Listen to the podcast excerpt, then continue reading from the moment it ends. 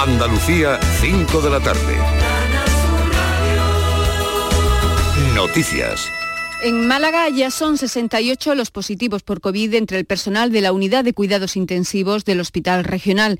El contagio se producía durante una cena de Navidad. Antes de este encuentro al que acudían unas 170 personas habían hecho test de antígenos. Ahora están en cuarentena, la mayoría sintomáticos y solo algunos con un cuadro catarral leve. Sin embargo, la reorganización del servicio ha requerido mucho esfuerzo suplementario y en el traslado desde otros servicios, como apunta Carlos Bueno, delegado sindical del sindicato porque no me atrevo a seguir sin vacuna, como se está con el resto de, África. Me he vacunado la tercera vez, espero que no haya más. Y yo creo que esto nos tenemos que ir acostumbrando, que cada año vamos a tener que ponernos tres o cuatro vacunas. Estamos más tranquilos, que era una de las cosas que estábamos viendo para las navidades. Ya están vacunados ellos, pues ya nos podemos reunir, pues la familia está casi todo el mundo, bueno, todo el mundo vacunado. No escuchábamos a Carlos Bueno, sino a todas las personas que acudían este, este lunes a la Facultad de Derecho de la Universidad de Sevilla, donde se ha abierto un vacunódromo sin cita, porque la vacunación en Andalucía sigue, a toda máquina también durante este puente. A lo largo del fin de semana se han administrado casi 4.300 vacunas, la mayoría de ellas son terceras dosis. Con estas cifras, la comunidad ya tiene cerca del 89% de la población con la pauta completa. Eh, decíamos además que con todo la tasa de penetración del virus sigue al alza. Alcanza ya los 135 casos por 100.000 habitantes. En las últimas 48 horas se han registrado más de 1.600 casos y tres muertes. Por provincias destaca la incidencia en Málaga, seguida de la provincia de Sevilla. Y luto, luto en el cerro de Andévalo, en Huelva, por la muerte del concejal de Izquierda Unida, Pedro Sánchez Gil, en un incendio en su domicilio, cuyo origen parece que ya se ha aclarado. Huelva, Sonia Vela. Un brasero habría provocado las llamas que se propagaron con mucha rapidez por la casa sin que el joven que estaba durmiendo pudiera salvar su vida. Esta tarde recibirá un pequeño homenaje en el tanatorio y sus restos serán incinerados. Los vecinos están afligidos por la trágica muerte de este joven, muy conocido por su activa participación en las tradiciones y en la vida cultural del municipio. Y también en Huelva, los bomberos del Infoca trabajan a esta hora en un incendio forestal en Trigueros. Allí se han desplazado un equipo antiincendios y un vehículo. El del Cerro de Andévalo ha sido el incendio más trágico, pero no el, uno, el único de estos días. En Estepa, en Sevilla, un hombre de 82 años de edad y una mujer de 55 han tenido que ser evacuados a un hospital por intoxicación por humo en un incendio en su domicilio esta pasada madrugada. En Granada, los bomberos han llevado a cabo este domingo dos actuaciones simultáneas en Sierra Nevada, también por dos incendios en una caseta agrícola y otro en un vehículo. Estos fuegos se suman al de la plaza de Paz de Prado Llano en la inauguración de la temporada de nieve, cuando tuvieron que ser atendidas 13 personas. Los empresarios piden una dotación permanente de bomberos en la zona. Además, 45 personas han tenido que ser desalojadas este domingo por la noche de un edificio en Aguadulce, en Almería, en otro incendio sin daños personales, pero sí cuantiosos daños materiales. Y repasamos las temperaturas. Esta hora, 11 grados en Jaén, 16 en Marchena, en Sevilla, 15 en Barbate, en Cádiz.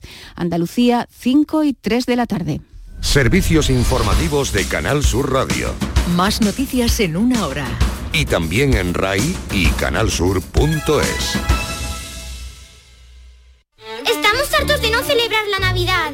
Es que no vino nadie.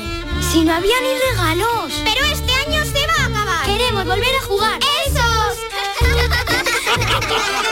Porque todos queremos volver a jugar. ¡Vuelve la Navidad! ¡Vuelve a tiendas MGI! ¿Sabes qué decimos en Andalucía? Que las pequeñas alegrías no son pequeñas, son la alegría. Estas navidades disfruta las pequeñas cosas cada día con las personas que tienes cerca de ti. Y cualquier día del año, ven Andalucía. Y también te lo digo yo, Antonio Banderas. Estas navidades, date una alegría. Ven Andalucía. Junta de Andalucía.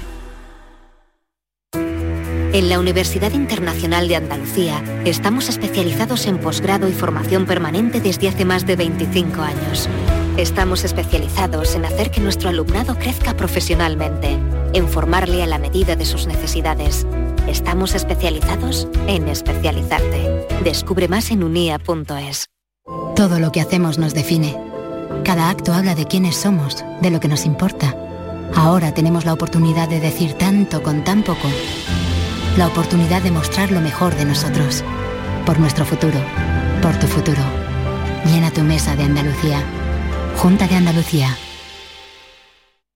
Escuchas El Puente de los Podcasts en Canal Sur Radio.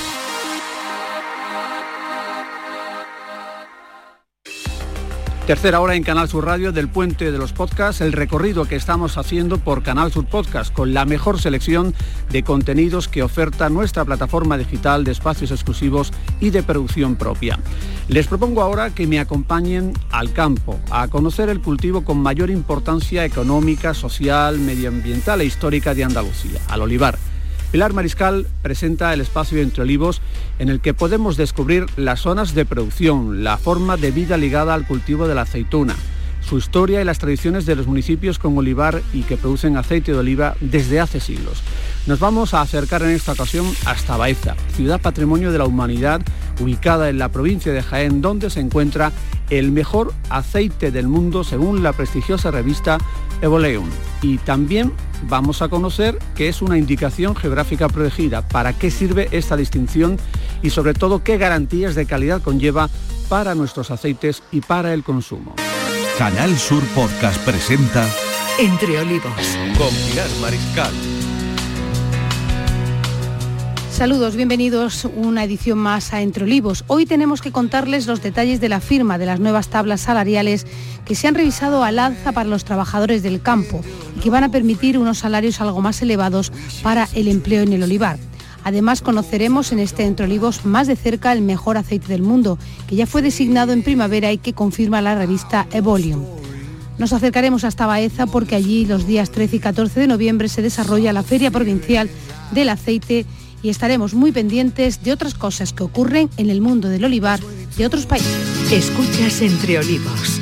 La cultura y la economía del olivar En Canal Sur Podcast. con Pilar Mariscal. Se han firmado las tablas salariales del convenio del aceite que supondrán un incremento salarial del 2,75% y la disminución de la jornada laboral de 8 horas a partir del 1 de octubre de este año, con efecto retroactivo. Tiene más información José Moreno. La cláusula de revisión contemplada en este convenio firmado en 2019, con vigencia de cinco años, va a permitir a los trabajadores que a la subida salarial fijada en el 1,5%, este año se le añada otro 1,25% por la subida del IPC. Los sindicatos y organizaciones agrarias están satisfechas con estas tablas. Vamos a escuchar a Domingo Caña y Mariano Chinchilla, de Comisiones Obreras y UGT, y también a Luis Carlos Valero y Cristóbal Cano, de Asaja y UPA. Ese 1,5% se convierte en un 2,75. No es todo lo que quisiéramos, pero es bastante. Crece la valoración del precio hora porque hay una reducción de jornada de 8 horas. Por tanto, los trabajadores trabajando menos van a cobrar más y por tanto es otro efecto que tiene la subida. A lo largo de estos cuatro años entendemos que la subida ha sido razonable. Eh, Este año hubiese supuesto el IPC un 4% y lo que tenemos en el margen de subida es hasta el 2%. Otro año ha sido al revés, por lo tanto, una muy buena forma de firmar los convenios de campo para que nadie salga perjudicado. un convenio que está por encima del salario mínimo interprofesional, que equipara el salario entre hombres y mujeres, hacer un llamamiento a los empresarios para que la mujer se incorpore con más fuerza si cabe en esta inminente campaña de recolección. La patronal asume el compromiso, como expresa Higinio Castellano de la Federación de Cooperativas. Ahora mismo, vamos, yo por mi parte firmaré, pero que después habrá que hablarlo y discutirlo en una comisión paritaria. Aunque otras voces del empresariado muestran su descontento, su reticencia, sobre todo por el aumento de gastos, como decía Emilio Vallejo, de la Asociación Provincial de Almazaras. Pero vamos, ¿qué hacemos con el IPC? Si el IPC sube, pues el trabajador en esa parte pues se va a mejorar y la empresa pues también bueno, se va a perjudicar, pues habrá una subida de precios, como es natural.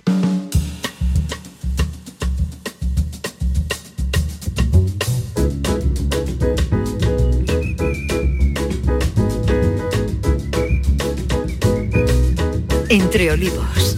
Con Pilar Mariscal. Manuel Parras, catedrático de comercialización de aceite de oliva, entre otras muchas cosas, se ha convertido en el presidente de la Indicación Geográfica Protegida Aceite de Jaén, que certifica por primera vez aceite de oliva virgen extra con su sello de calidad jienense. Este sello imprime estatus a nuestros aceites que deben cumplir una serie de requisitos exhaustivos para que sean incluidos dentro de esta distinción especial. Con el presidente de la IGP jienense hablamos en Entre Olivos. Manuel, ¿qué significa esta distinción exactamente? Bueno, IGP, que es el acrónimo de Indicación Geográfica Protegida, pues significa que Bruselas nos ha concedido un sello, una marca distintiva, a su vez que nos ha otorgado una enorme responsabilidad. De un lado nos reconoce a través de un sello que en la provincia de Jaén se han hecho aceites que tienen una enorme notoriedad, que tienen una relevancia enorme, calidad, desde hace mucho tiempo, pero que sin embargo eh, no había en el mercado ningún topónimo, topónimo que vinculase Jaén con esta calidad de aceites de oliva. Es verdad que tenemos tres denominaciones de origen, pero ninguna lleva el topónimo propio Jaén. Y además nos da una enorme responsabilidad porque lo que nos está diciendo, oiga, y proteja usted ese, ese valor que le estamos dando, proteja usted esta propiedad intelectual que le estamos otorgando. ¿no? De manera que la IGP lo que es en definitiva es una señal de confianza. De manera que lo que se trata es que cuando los eh, productores, cuando los consumidores, cuando otros operadores vean el logotipo de la IGP asociado obviamente al, propio logotipo europeo de indicación geográfica protegida, primero digan, bueno, esto es un aceite auténtico de la provincia de Jaén, un aceite de calidad, un aceite certificado y además eh, un aceite que proviene de ese territorio y en definitiva un producto, un virgen del que nos podemos fiar. Esa es la idea fundamental, generar a través de, esta marca confianza en los operadores y en los consumidores. Estamos en Entre Olivos, eh, que abarca toda Andalucía, productora de aceite de oliva, olivarera. ¿Tenemos otra indicación geográfica protegida en Andalucía o somos los primeros en la provincia de Jaén? No, no, lo que tenemos eh, en, la provincia de Jaén tenemos tres denominaciones de origen protegidas. ¿eh? que ahora hablaré un poco, trataré de, no confundir mucho a los oyentes y explicar qué diferencia hay, ¿no? Que son Sierra de Cazorla, Sierra de Segura y Sierra Mágina. Y en Andalucía tenemos también bastantes denominaciones de origen de aceites de oliva, pero no existía ninguna IGP. La primera la conseguimos nosotros, que es IGP Aceite de Jaén, que reconoce todo el territorio jiennense, incluidas las tres eh, denominaciones de origen, y luego, recientemente, o un poco después de la nuestra, ha aparecido una IGP, pero que es muy pequeñita, que es la IGP de aceite de Ibiza, ¿eh? que incluso seguramente habría gente que no, que no sabría que, en Ibiza hay aceite.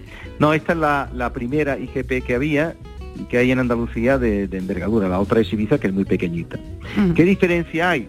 Pues las dos figuras, la DOP y la IGP, reconocen que los productos, en este caso los aceites de oliva vírgenes extra, tienen una característica propia que se las da el territorio.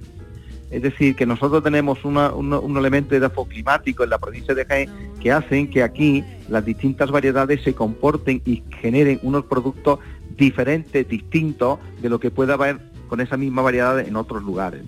Segundo, que esto no es una cosa nueva aquí, sino que aquí ya los romanos, y se está datado a través de Cástulo y demás, pues eh, enviábamos aceites, por ejemplo, a Roma. Eh, esto significa que los aceites nuestros eran de calidad. Y además tenemos el reconocimiento de que los aceites de Jaén y la provincia de Jaén es aceitera por antonomasia y eso lo tenemos recogido en un montón de, escritos, de novelas, de episodios, incluso de anécdotas, ¿no? Bueno, esto significa que nuestro, que nuestro aceite tiene una reputación y esa reputación es la que nos permite que nos den, que nos hayan reconocido, porque no te dan nada, te reconocen algo que ya tenías la IGP. La diferencia es que mientras que en una DOP todas las actividades productivas, es decir, el cultivo de la aceituna, la obtención de aceites y el envasado ha de hacerse en la, en la zona reconocida, sin embargo en la IGP una de estas actividades puede hacerse fuera, ¿no? Y por lo tanto esa es la única diferencia que hay entre una DOP y una IGP. ¿Esto se va a trasladar al mundo del comprador? Eh, ¿Cómo va a contemplar el etiquetado, por ejemplo, o, va a ser mm, algo para, reseñar a la hora de que un comprador de Norteamérica, de, Oviedo, de Valencia quiera comprar nuestro aceite? ¿Va a venir ese, ese título identificado como un título de calidad en la botella, en el envase? Claro, claro, claro, efectivamente, nuestro logotipo. Eh, habrá una... una el, logotipo de la IGP aceite de Jaén ha de estar bien visible en cualquier tipo de envase de aquellos aceites que se certifiquen. Es decir, no todos los aceites de virgen extra van a llevar el logotipo, sino que tienen que ser aquellos que cumplan los parámetros que nosotros hemos prometido a Bruselas y que en definitiva hemos prometido a los consumidores y a los operadores. ¿eh? Pero claro que tiene que estar claramente identificado. Eh, es más, a partir de ahora, eh, pues no sé, por poner el ejemplo de mi pueblo de Torre del Campo, eh, algún torre campeño puede decir, bueno, ¿y yo por qué no le puedo llamar a este aceite aceite de Torre del Campo si lo hago en Torre del Campo? No lo puede llamar porque solamente pueden llevar eh, nombres geográficos aquellos que pertenezcan a la IGP o a las tres DOPs de la provincia. ¿no? ¿y cuáles son, cuáles son, esos requisitos? A ver, rápidamente. Bueno, los requisitos, pues mira, un requisito clave es que tiene que ser un virgen extra pero de una calidad muy buena, en el sentido de que tiene que tener unos parámetros físico-químicos y unos parámetros organolécticos excelentes, pero sobre todo además que no se van a calificar aceites de aceitunas recolectadas después del 31 de diciembre. Es decir, que hasta el 31 de diciembre mm, suponemos nosotros y acreditamos que esos aceites pueden ser virgen extra y a partir del 31 de diciembre pues eh, nosotros entendemos que ya hay muy poco virgen extra. Y eso es una novedad, ¿eh? que lo que pretendemos es que la gente adelante la campaña para obtener calidad. Y luego tiene pues unos parámetros físico-químicos y organolépticos que son de carácter muy técnico y lo que seguramente los oyentes y yo mismo muchas veces pues no entendemos, ¿no? Obviamente hay los catadores, los laboratorios han de decir que eso es un virgen extra de mucha calidad, por ejemplo, mientras que un virgen extra normal, la acidez 0,8, pues nosotros la acidez 0,5. Digamos que tenemos queremos una virgen extra más estricto y además de variedades autóctonas de la provincia de Jaén, no de otra variedad o de, otra, de, otras regiones. Bueno, eh, Manuel Parras, como presidente ahora de esta IGP, una responsabilidad, ¿no? Porque ustedes tienen en su mano eh, qué aceites pasan por esa criba para obtener la mayor calidad y poder tener ese sello de IGP, ¿verdad?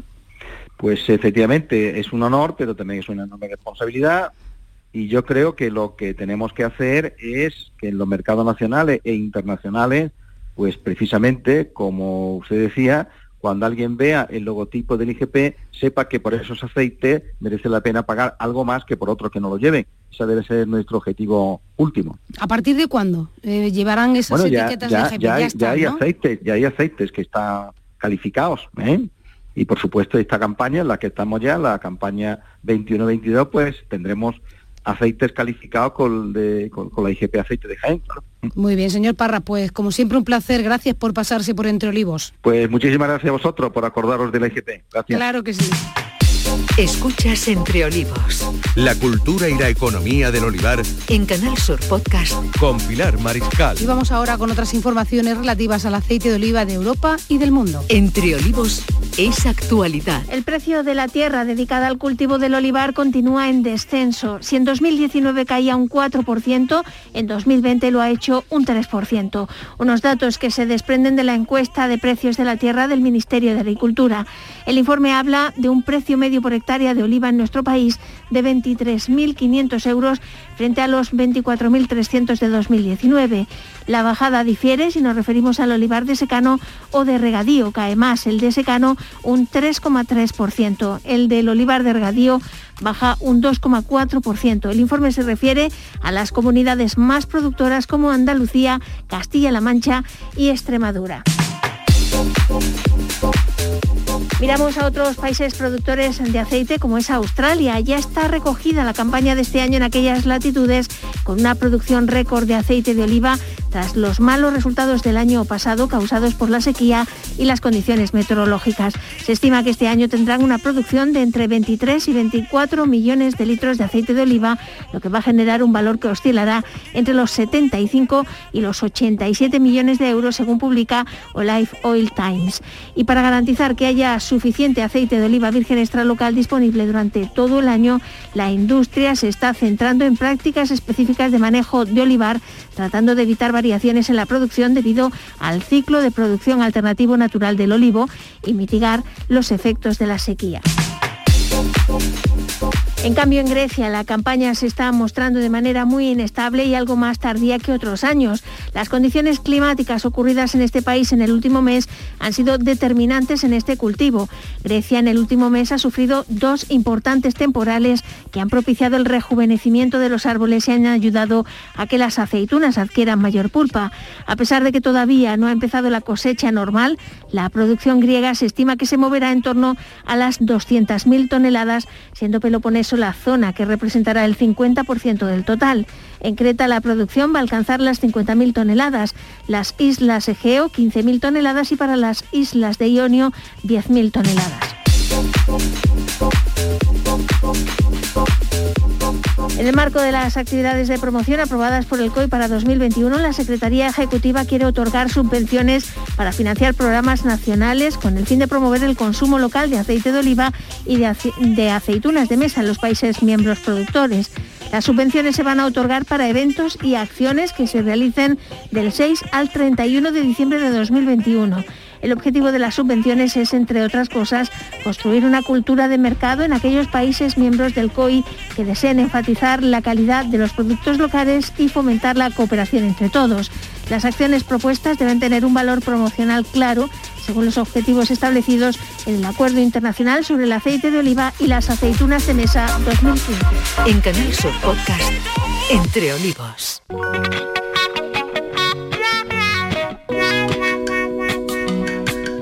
Olivos, oro verde. En Canal Sur Podcast, Entre Olivos. Con Pilar Mariscal. Nos centramos ahora en Baeza porque allí el 13 y 14 de noviembre se desarrolla la Feria Provincial del Aceite, con una gran cantidad de actividades, talleres y degustaciones, una fiesta que abre cada año la temporada de recogida generalizada de la aceituna. Susana Aguilar habla con la alcaldesa de Baeza. Se acaba de presentar la fiesta anual del primer aceite que va a celebrar su octava edición de forma presencial en Baeza, municipio que acogerá los días 13 y 14 de noviembre todos los actos centrales de este evento que se va a trasladar posteriormente hasta Pamplona. Se trata de una iniciativa que impulsa Diputación en colaboración con la Junta de Andalucía con el objetivo de promocionar los aceites de oliva virgen extra de la provincia de cosecha temprana y poner en valor su calidad. Esta fiesta se ha consolidado como una de las principales citas para las marcas oleícolas de la provincia que cada año se suman a ella en mayor número, llegando casi a las 90 empresas representadas en el año 2019, que fue el último año en el que se desarrolló de manera presencial.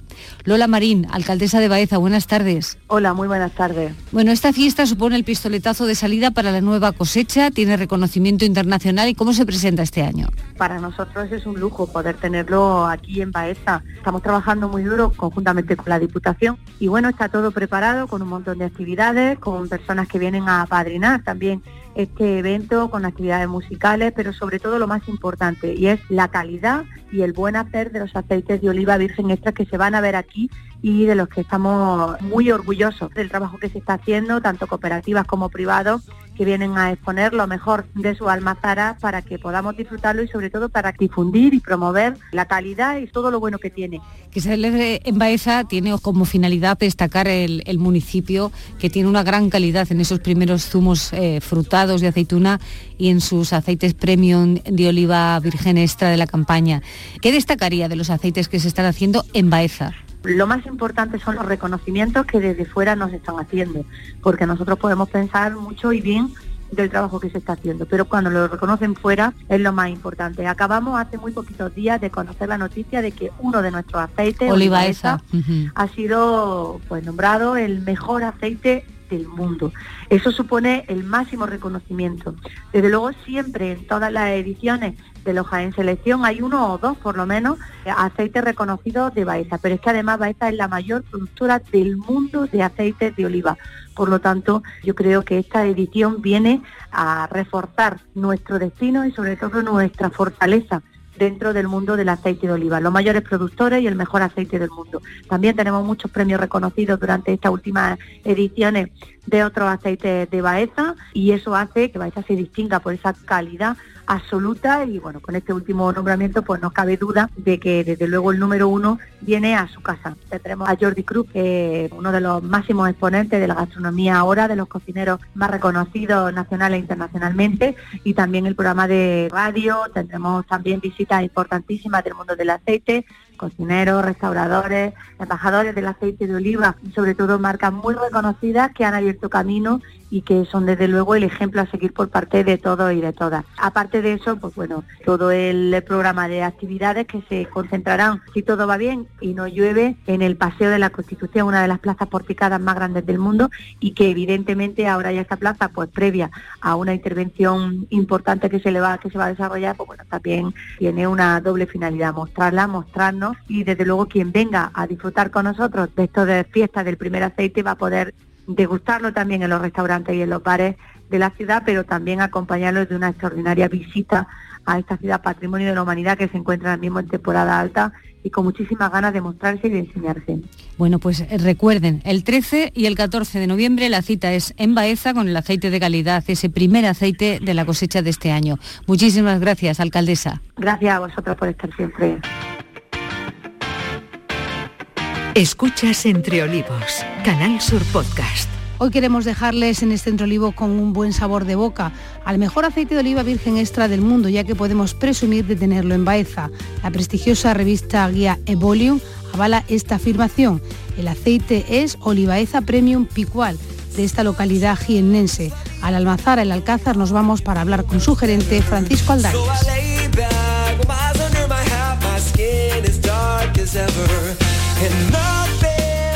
Francisco, cuéntenos, ¿qué es lo que hay que hacer para tener el mejor aceite del mundo? Mm, para tener simplemente pues mucha constancia, mucho control y, mucha revisión de todos los parámetros que influyen en que ese aceite llegue en las mejores condiciones al proceso final de, de, lo que es el envasado. Y me imagino que los mejores profesionales para poder conseguirlo, ¿no? Exactamente. Bueno, en esta fase pues intervienen los agricultores, que son los que eh, ponen su olivo y ponen su aceituna, eh, pero luego tenemos unas técnicas de, campo que están visitando continuamente durante todo el año ese, fruto que, vaya madurando y que vaya eh, haciéndose día a día, ¿no? Y luego se hace una selección de los mejores. Estamos hablando de una cooperativa que tiene 1.200 socios y al final intervienen 50 o 60 socios en lo que es la aplicación de este tipo de aceite, porque esos son los que dan ese aroma y ese, y ese sabor indiscutible al aceite que tiene. ¿Y qué características tiene que tener también la aceituna, que forma parte de, todo el conjunto que consigue ese mm. mejor aceite del mundo? Pues la, característica de nuestra aceituna es la aceituna picual de Jaén, eh, es la, mayoritaria, la variedad mayoritaria.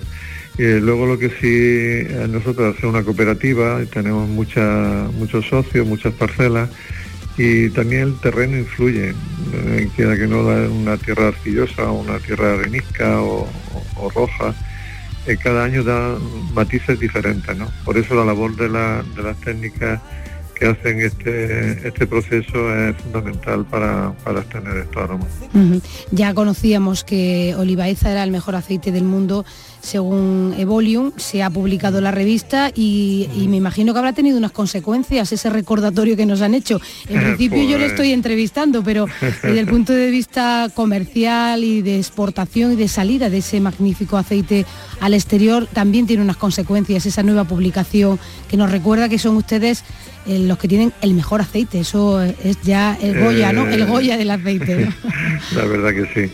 La verdad que sí tiene unas connotaciones bastante grandes y lo estamos notando ya en lo que los pedidos, sobre todo a través de la página web, que se nos han quintuplicado. Bueno, tenemos más de 700 pedidos que nos han hecho en estos cuatro días. ¿no? Ha coincidido que también cuando lo han publicado en los medios de comunicación, un, fin de semana de lluvia, la gente pueda estar viendo en Facebook eh, la noticia y también eso yo creo que nos ayuda también a difundir un poco más lo que es el aceite y la, y la olivaeza. A mí me encanta siempre preguntar, señor Aldarias, hasta dónde va a llegar el olivaeza en el mundo. En el mundo nosotros llegamos a todos sitios, nosotros estamos mandando a Australia, Singapur, eh, no sé, el, tema es que muchas veces el transporte vale más que el aceite, ¿no? Claro. Pero quien quiere consumir este tipo de aceite, hoy en día no hay barreras con los transportes conforme estamos podemos llegar a cualquier sitio del mundo. ¿Y todo el mundo lo puede consumir eh, o solamente para bolsillos y paladares exquisitos? Mm, bueno, eh, tenemos la botella esta que, es la que se ve todos los premios, que, ahí pues sí tiene un, precio más acorde con lo que es también el diseño de la botella, el packaging, ¿no? Pero luego también tenemos un backing box, que es, es una, una, una caja de cartón con una bolsa de, aluminio, que, es un envase que está más económico y, va muy bien, y ese mismo tipo de aceite que lo envasamos más, económico y luego también se conserva fenomenal, porque al no entrar el oxígeno, que es una de las componentes que, envejece el, aceite cuando está en contacto con el oxígeno, pues desde ahora hasta dentro de cuatro o cinco meses o seis, cuando quieran tomárselo, van a tener el mismo producto en, este tipo de envase. Y al ser picual, sí y, al ser picual me imagino que tendrá resistencia en el tiempo, ¿no? Aguantará mucho, ¿no? Pues imagínate, el picual estamos hablando de cuatro años, que puede si los protegemos de la luz, de calor y de y del oxígeno, pues hasta cuatro años puede durar. Francisco, ¿la sequía que estamos padeciendo puede tener una repercusión en la próxima recogida de este tipo de aceite tan especial y tan delicatese? Mm, este tipo de aceite ya lo hemos cogido, o sea que no, no va a tener repercusión sobre este tipo. Sobre el resto de la cosecha sí va a tener, porque la, la aceituna está muy estresada y tiene y tiene mucho estrés hídrico y ya veremos cómo se coge. Creíamos que iba a llover, pero aquí por esta zona ha llovido muy poco y la verdad que estamos muy preocupados en ese sentido. Este no, porque este aceite lo hicimos a primero de octubre sí. y ya lo, ya lo tenemos. Sí, sí, yo me refiero ya para el año que viene. Si la sequía no, no logra enderezarse y, vienen más lluvias a lo largo de este año... primero lo que, tendría que venir algo de lluvias para poder coger lo que hay colgado ahora mismo en el árbol, que ahora mismo también está, está difícil de coger porque la aceituna se, eh, el estrés hídrico lo que ha hecho es que se ha, encogido, se ha, arrugado, ¿no? Y eso, coger eso, pues cuesta mucho y, le hace mucho daño al árbol. Tendría que coger un poquito más de, humedad y, entonces así podríamos trabajar todos bien y tener ese producto que tanto ansiamos. En Canal Sur Podcast, Entre Olivos. Terminamos el Entre Olivos de hoy. Sean felices. Volvemos a encontrarnos dentro de 15 días aquí en Postcat Canal Sur. En Canal Sur Podcast han escuchado Entre Olivos con Pilar Mariscal. Recuerden que este espacio que acaban de escuchar y todos los que les estamos ofreciendo están en podcast.canalsur.es. Les invito ahora a disfrutar del mundo de la enología con nuestro compañero Javier Benítez cada semana en Canal Sur Podcast pueden encontrar en nuestra plataforma un contenido sobre el sector vitivinícola en todas sus vertientes, económica, gastronómica, turística. Este espacio se llama Tierra de Vinos y como saben algunas de las más prestigiosas denominaciones de origen de España se encuentran precisamente en nuestra tierra en Andalucía, la de Jerez, Málaga, vinos del Condado de Huelva, Montilla Moriles. Así que huelgan más presentaciones sobre este espacio y hoy queremos que conozcan Vinavejer, el encuentro celebrado en esta bellísima localidad gaditana dedicado el encuentro a los vinos de la provincia. Con Javier Benítez están dos expertos como Fran León y Carmen Granados, con quienes charla de vinos generosos, tranquilos, de enoturismo y de las calles, plazas, bares y restaurantes vejeriegos. Todo un placer. Canal Sur Podcast presenta Tierra de Vinos con Javier Benítez.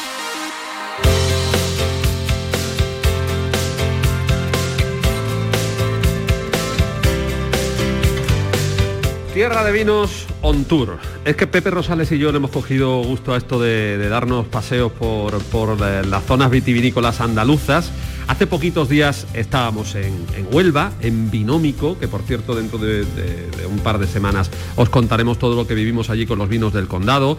Hace no mucho tiempo también, Pepe, estábamos en Sanlúcar, en una bodega, bodegas del río, al pie del río Guadalquivir, una experiencia fantástica. Y hoy nos hemos venido a un sitio al que no hacen falta excusas para venir, porque además lo pone al entrar, ¿eh? es la ciudad de Vejer, pero también está considerada uno de los pueblos más bonitos de España. Estamos en Vejer de la Frontera. Sé que en estos momentos nos estáis envidiando eh, de manera muy evidente al equipo de Tierra de Vinos, pero nos hemos venido aquí obviamente por un motivo justificado, porque aquí en Vejer eh, se está celebrando y esto pues lo estamos grabando en estos momentos para colgarlo en la plataforma podcast de Canal Sur Radio, se está celebrando yo creo que uno de los encuentros relacionados con el vino más atractivos de los que se han programado este año en Andalucía, sobre todo desde que la pandemia nos ha dejado volver a respirar, nos ha dejado volver a salir, nos ha dejado volver a catar. Vinavejer, un encuentro dedicado en exclusiva a los vinos de Cádiz. Y cuando hablamos de los vinos de Cádiz hablamos de muchos vinos, de una gran variedad y sobre todo de una gran calidad de vinos. Así que os saludamos desde el Museo de Vejer, en el corazón de esta maravillosa ciudad, de este pueblo blanco, con luz, con alegría, con un turismo espectacular y que no solo está vivo en verano. Ahora, en este mes de noviembre, gracias a iniciativas como esta, precisamente Vejer sigue brillando con luz propia. Y todo eso os lo vamos a contar a partir de este momento gracias a la ayuda técnica de Pepe Rosales, que está a los mandos, y gracias a que vosotros y vosotras estáis ahí al otro lado. Comenzamos Tierra de Vinos en Vinavejer. Canal Sur Podcast.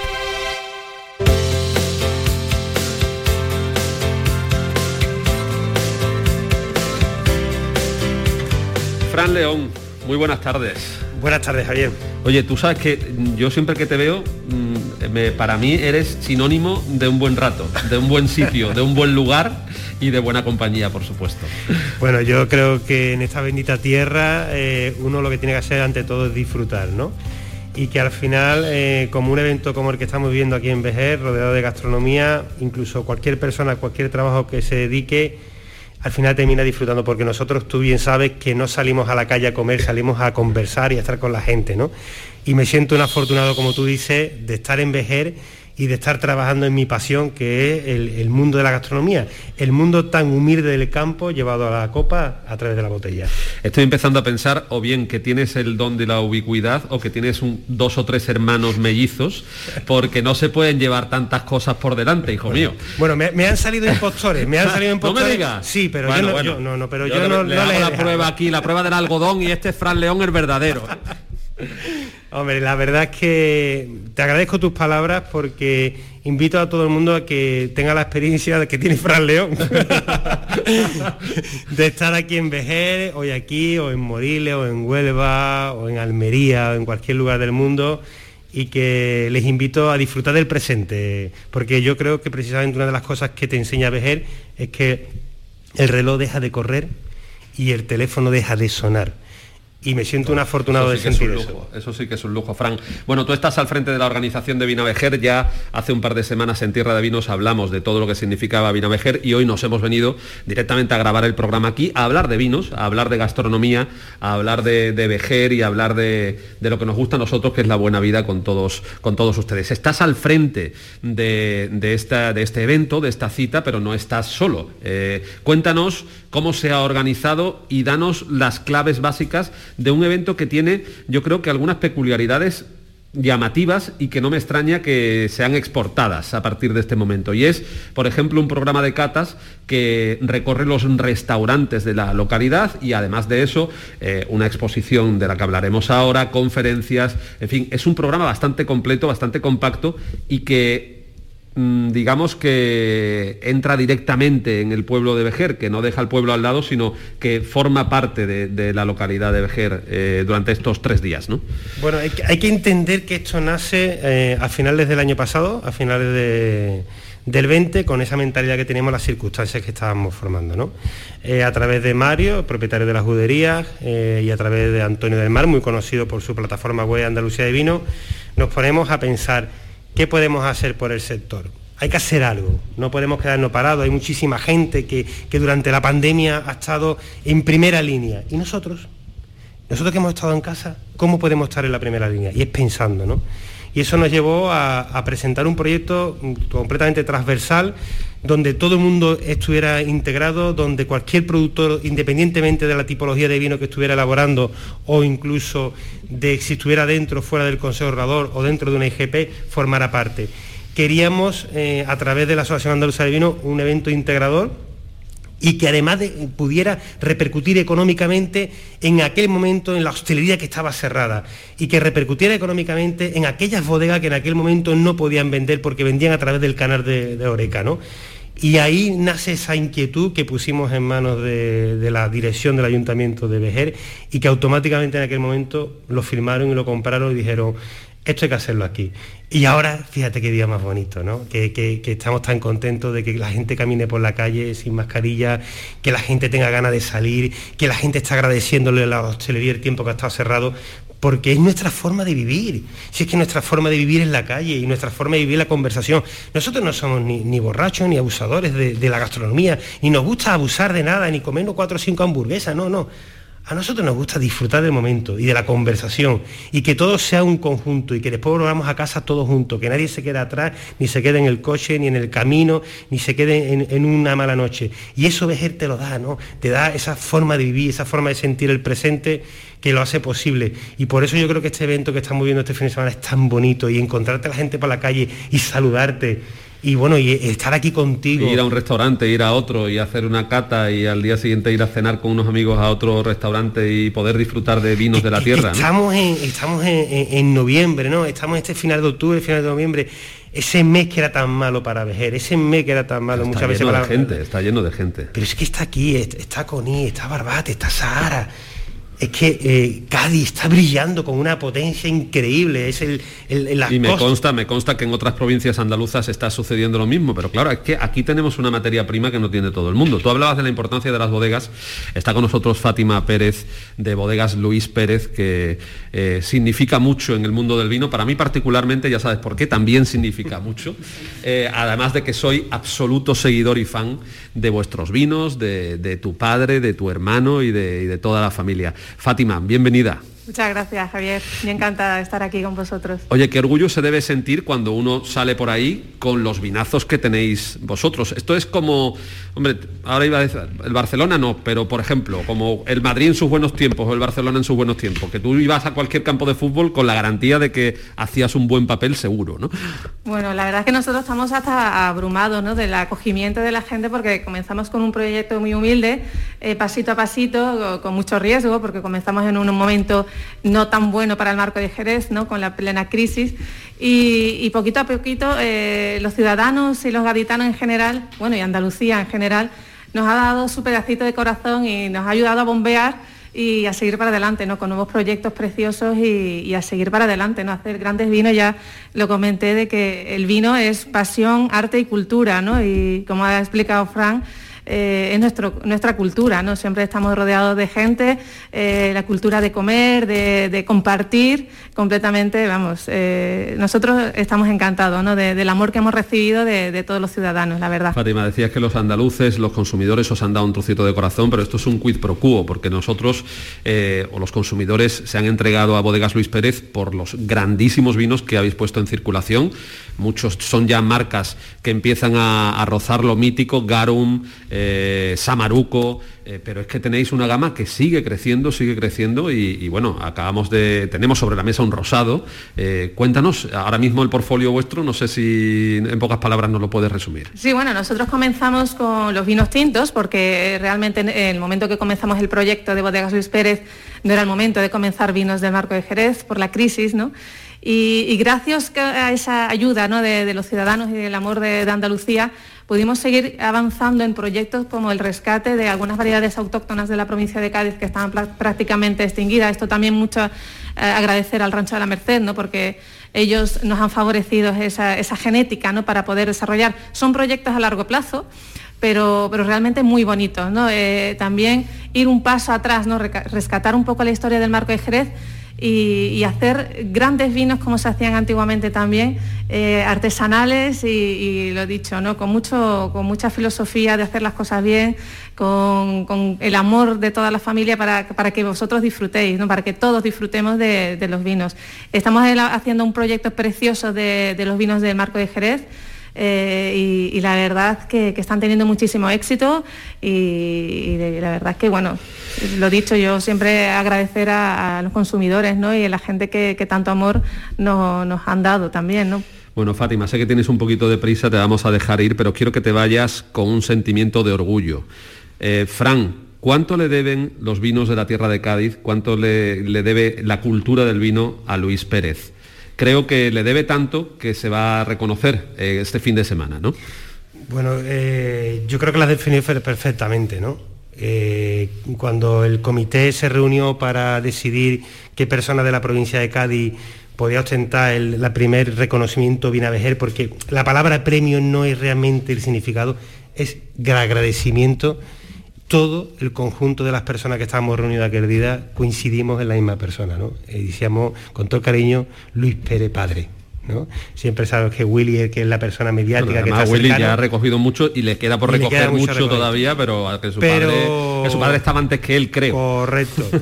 y, y la verdad es que creo que precisamente esa... A mí me gusta decir que, en Cádiz, que, que en Andalucía tenemos la mayor innovación en el mundo del vino, en todo el mundo del vino.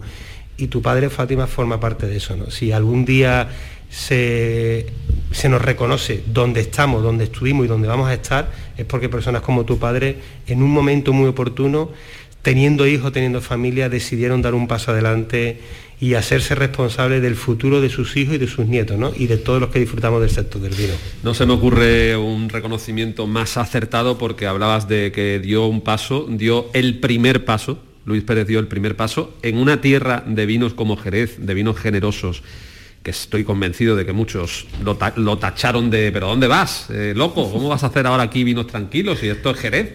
Y fijaos dónde, está ya, dónde están ya las bodegas Luis Pérez. Así que traslada nuestro agradecimiento a tu papá. Él está encantadísimo. Y nuestra enhorabuena.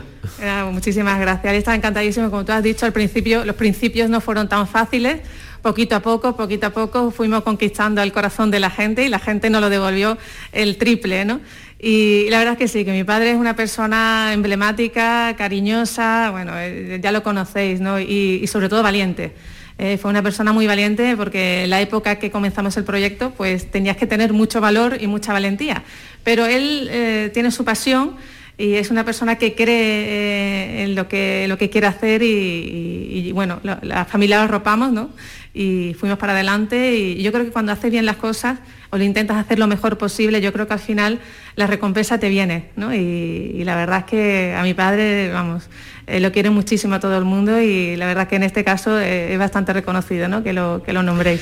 Pues Fátima, gracias, gracias a Bodegas, como decía aquella canción, gracias por existir, a Bodegas Luis Pérez y enhorabuena a toda, por supuesto, a tu padre y a toda, y a toda la familia. Yo te voy a tomar voy a, voy a aprovecharme de esta situación.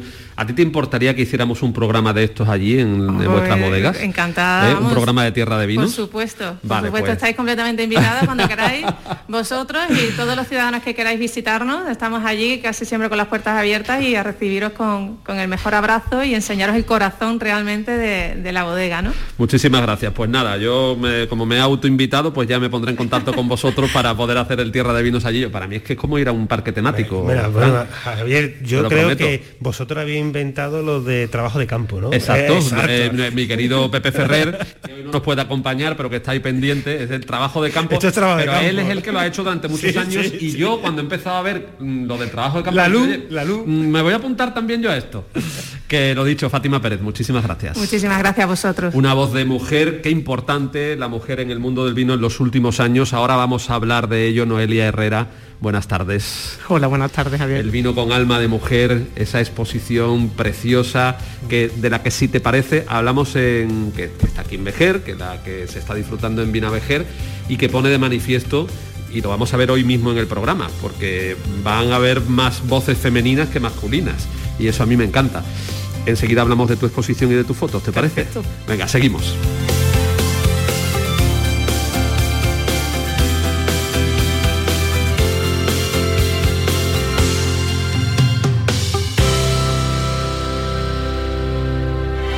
Canal Sur Podcast.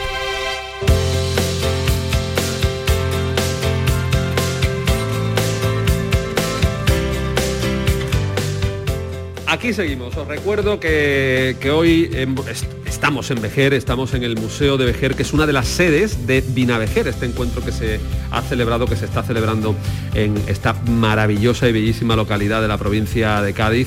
Un encuentro eh, centrado en los vinos de, esta provincia, que son muchos, muy variados, como os hemos comentado, y que ofrecen una calidad extraordinaria, pero que tiene varias patas, tiene las catas en los restaurantes, tiene las charlas y las conferencias que se van a celebrar en el teatro, y tiene la presencia de la mujer, con una exposición cuya autora, ya estábamos saludando antes, Noelia, de nuevo, buenas, ¿qué tal? Buenas, ¿qué tal? Eh, se encargó hace ya algún tiempo, ¿cuánto, cuánto tiempo tiene esta pues exposición? ¿Un par de años o tres más?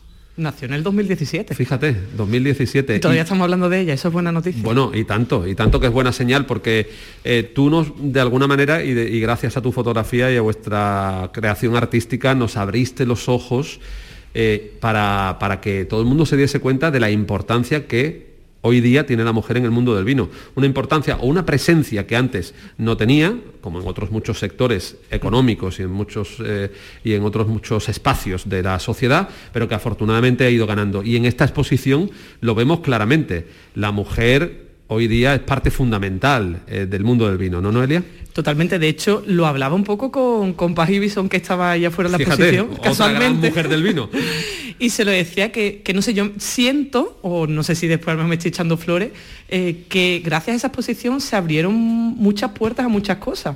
Eh, nosotros además el día que la inauguramos hicimos eh, una cata dirigida por mujeres, que yo creo que, que fuimos un poco hasta pioneros en eso, no, no recuerdo muchas catas así.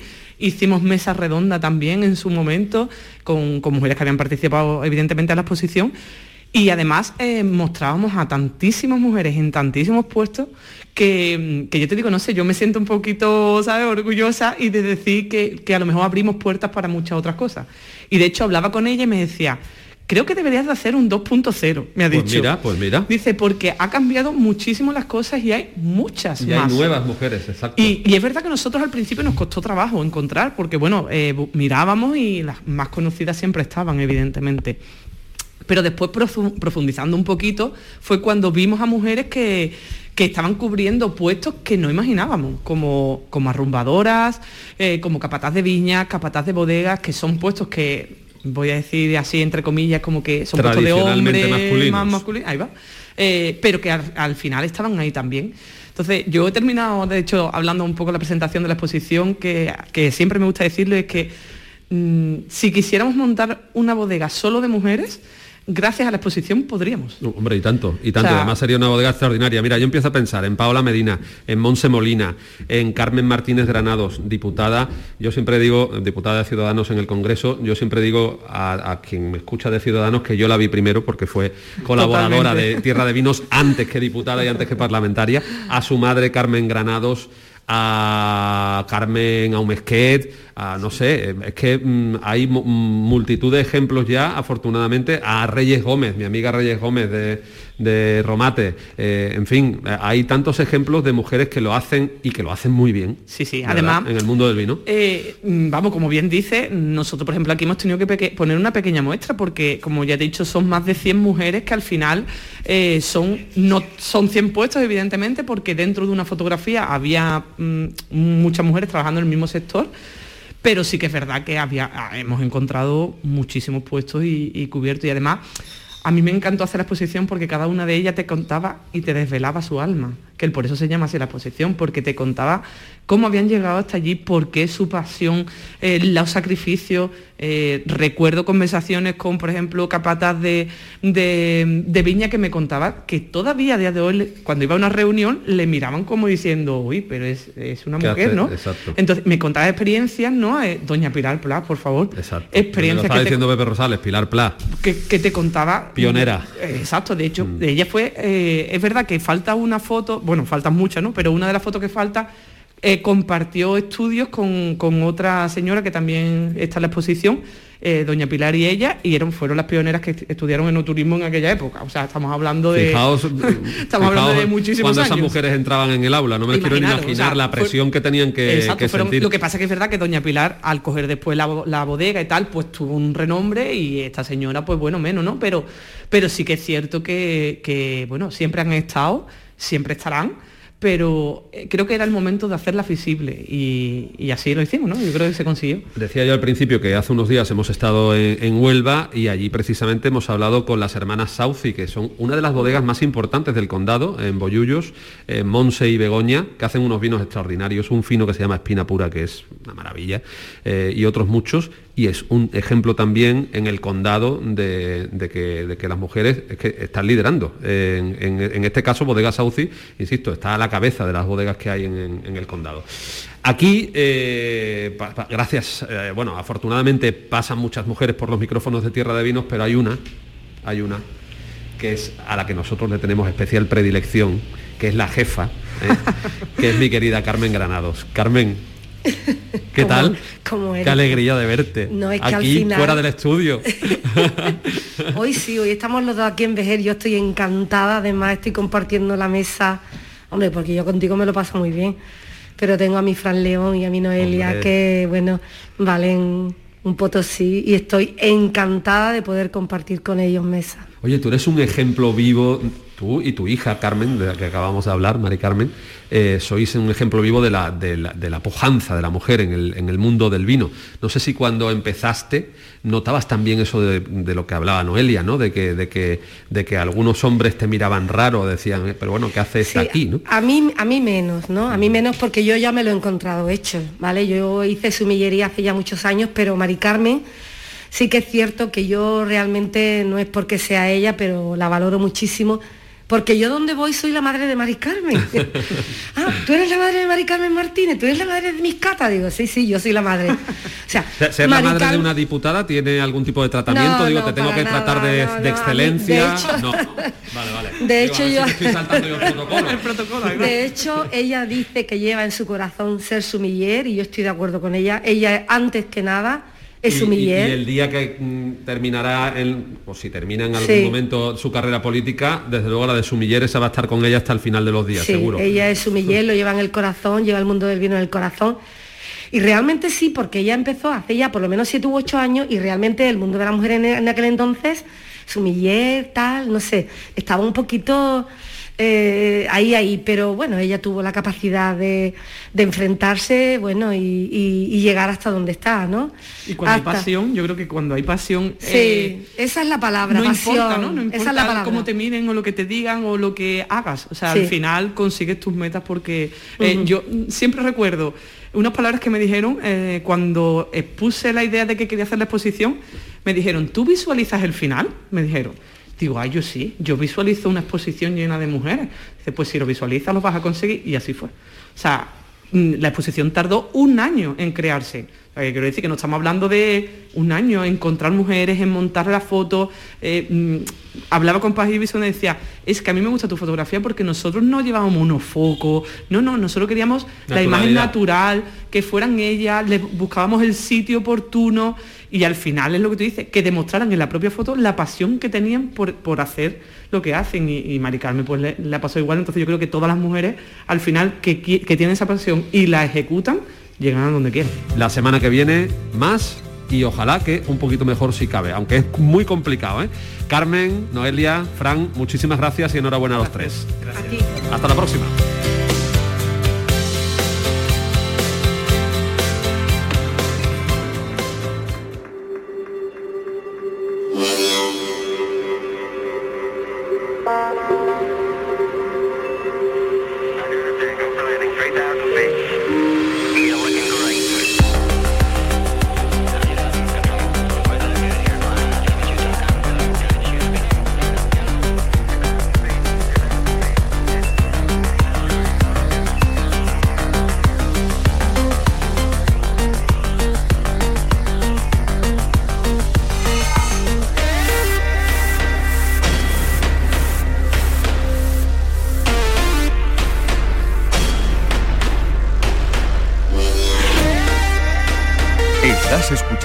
El Puente de los Podcasts en Canal Sur Radio.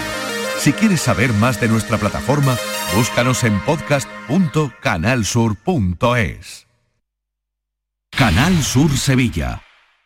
¿Buscas una fibra óptica que te dé más? Telecable Andalucía es tu operador local de confianza, sin trucos ni engaños. Telecable. Fibra de 300 megasimétricos por solo 14,90 euros al mes y línea ilimitada de 30 gigas por 12,90. Contrata ahora en telecableandalucía.com y entra en un sorteo de productos Xiaomi. Telecable Andalucía. Conectarse está al alcance de todos.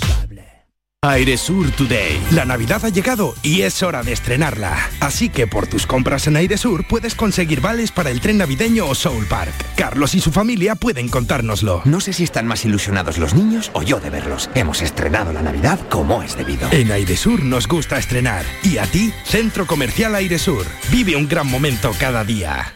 Todo lo que hacemos nos define. Cada acto habla de quiénes somos, de lo que nos importa. Ahora tenemos la oportunidad de decir tanto con tan poco. La oportunidad de mostrar lo mejor de nosotros. Por nuestro futuro. Por tu futuro. Llena tu mesa de Andalucía. Junta de Andalucía. Andalucía tiene tres letras A, de abierta, activa y acogedora, de anfitriona, ágil y amable, de atenta, avanzada y alegre. Las tres letras A de las autónomas y autónomos andaluces, porque somos el alma de Andalucía. ATA, Unidos somos más fuertes y haremos aún más fuerte a nuestra tierra. Infórmate en ata.es. Proyecto subvencionado por la Consejería de Empleo, Formación y Trabajo Autónomo, Junta de Andalucía. ¿Sabes qué decimos en Andalucía? Que las pequeñas alegrías no son pequeñas, son la alegría. Estas navidades disfruta las pequeñas cosas cada día con las personas que tienes cerca de ti. Y cualquier día del año, ven a Andalucía. Y también te lo digo yo, Antonio Banderas. Estas navidades, date una alegría. Ven Andalucía. Junta de Andalucía.